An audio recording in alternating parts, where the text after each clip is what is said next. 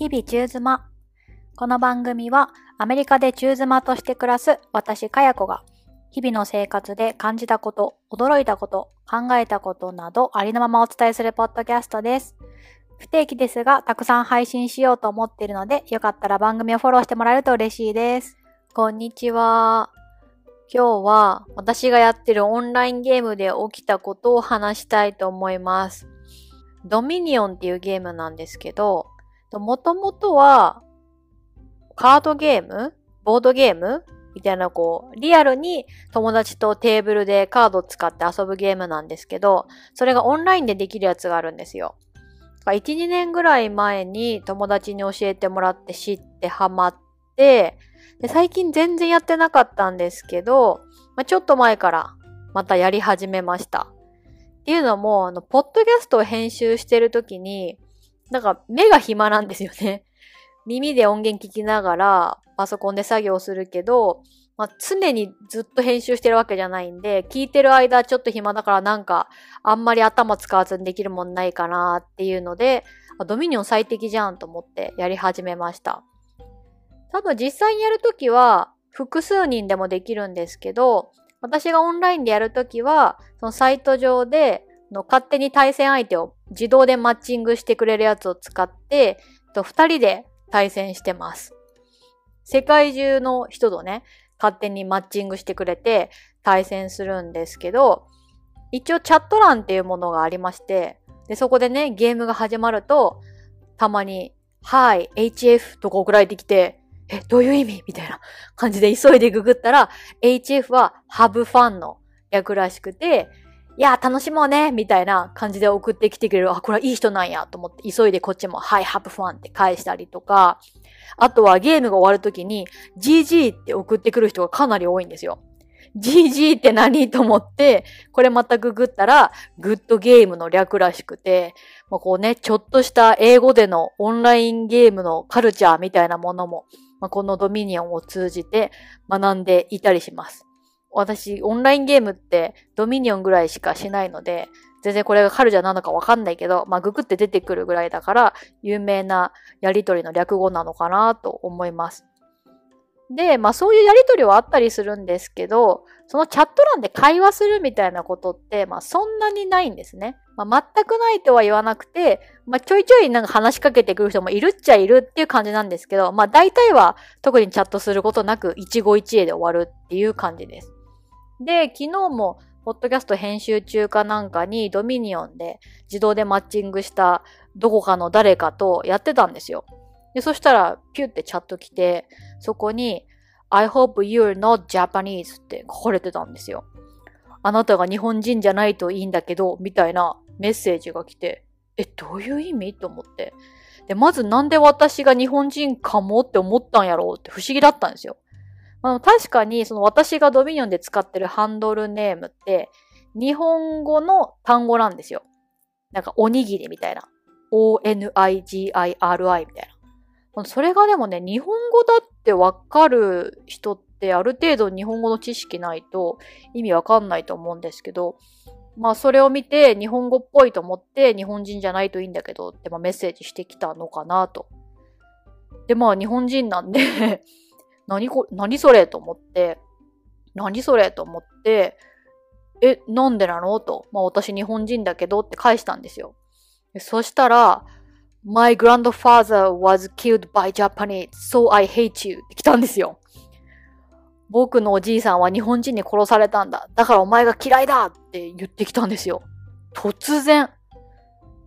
なんかね、本当にただ自動マッチングで出会っただけの、なんか街ですれ違った人レベルの、まあそれよりはもうちょっと関係あるか？でもね、何の縁もゆかりもないし、顔も名前も知らない人じゃないですか。それ突然なんかそんなヘイトをぶつけられて、ええー、ってなって、な、なんなの？って思って。で、まあ、背景もわかんないですよね。まず、相手が何人かもわからないし、本当のことなのかもわからないし、どのような状況で日本人に殺されたのかもわからないし、まあでも、おじいちゃんって言ってるから、もしかして戦争なのかな？アメリカ人とかなのかな？まあ、英語だしと思って、まあ、全員ね、英語で会話するんですけど、このオンラインゲーム上は。で、ええー、と思って、そんなこと言われてもと思ったし、で、なんかもし戦争とかの話なんだったら、私のおばあちゃんなんて原爆で家族殺されとるからなと思って、もう両親だって、もうお姉ちゃんだって失って、そんなこっちだって言いたいことあるぞと思って、アトミックボムとか撃とうかなと思って、腹立つって思ったんですけど、なんかその時にふとこう脳裏をよぎったことがあって、何かっていうと、ちょっと前に、まあ、ツイッター改め X でね、見かけたツイートで、まあ、海外におられる日本人の方で、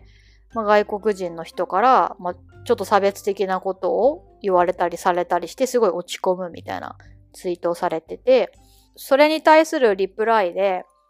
がそういう時は、I pray for you って言うといいですよっていうのを、私のアメリカ人の友達が考えて教えてくれましたって言ってる、まあ、返信があったんですよ。それ見てめっちゃいいなと思って。I pray for you っていうのはまあ直訳するとあなたのために祈りますと。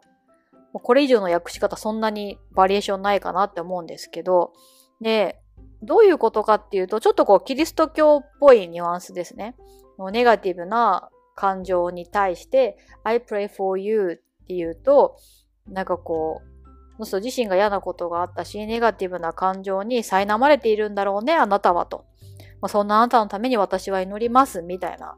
ニュアンスがあって、多分言われた方はちょっとハッとするというか、自分自身を顧みるというか、まあ、まざまざと器の違いを、器の大きさの違いを見せつけられるような、まあ、ちょっと相手を冷静にするコメント、かつ相手を嫌な気持ちにさせないっていう、すごいいいフレーズだなと思って、私自身も、まあ何かそういう差別的なこととかされたり嫌なこと言われたりしたときは、この I pray for you っていう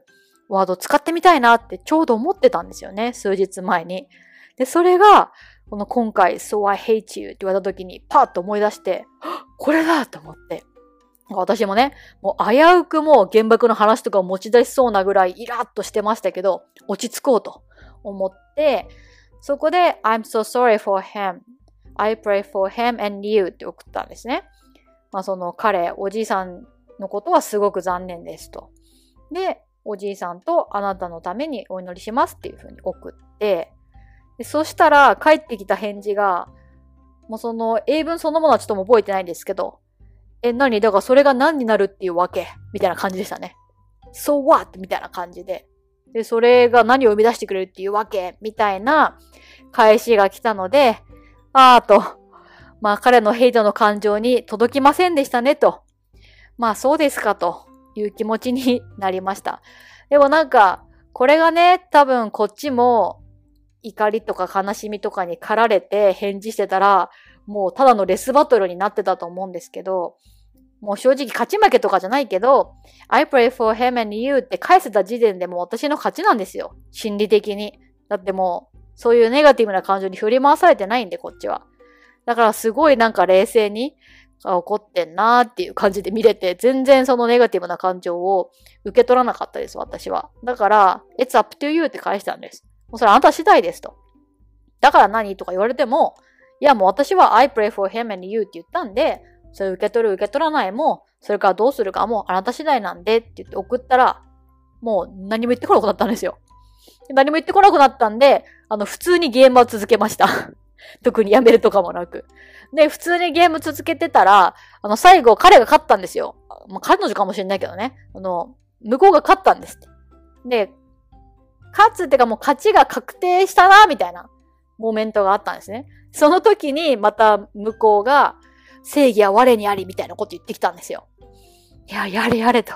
なんか本当にネガティブな感じに苛まれてんだなーってなんかすごい本当に俯瞰してみることができて、だから私はもうあとは私のターンが終わったら負けるみたいなところでプレイせずにあのチャット欄にの良い一日を送ってくださいと。憎しみに振り回されないでねと。なんかネガティブな感情に自分自身振り回されたりしないでねっていう風に書いて、もうそのまま退出しました。なのでね、向こうがそれを見てどう思ったかわからないけど、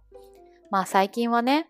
ノートだったり、このポッドキャストでも言ってるけれども、聖書を勉強しておりますので、私も。右頬を打たれたら左頬を差し出せではないけれども、まあ憎しみに対して憎しみで返してもいいことないっていうのは本当その通りだなっていうのを、まあ、今回の一件で体感しました。多分ね、レスバトルしてたら私の一日も台無しになってたと思うし嫌な気持ちになってたと思うけど、まあ、そうならなくてよかったなぁと思った出来事でした。おしまい。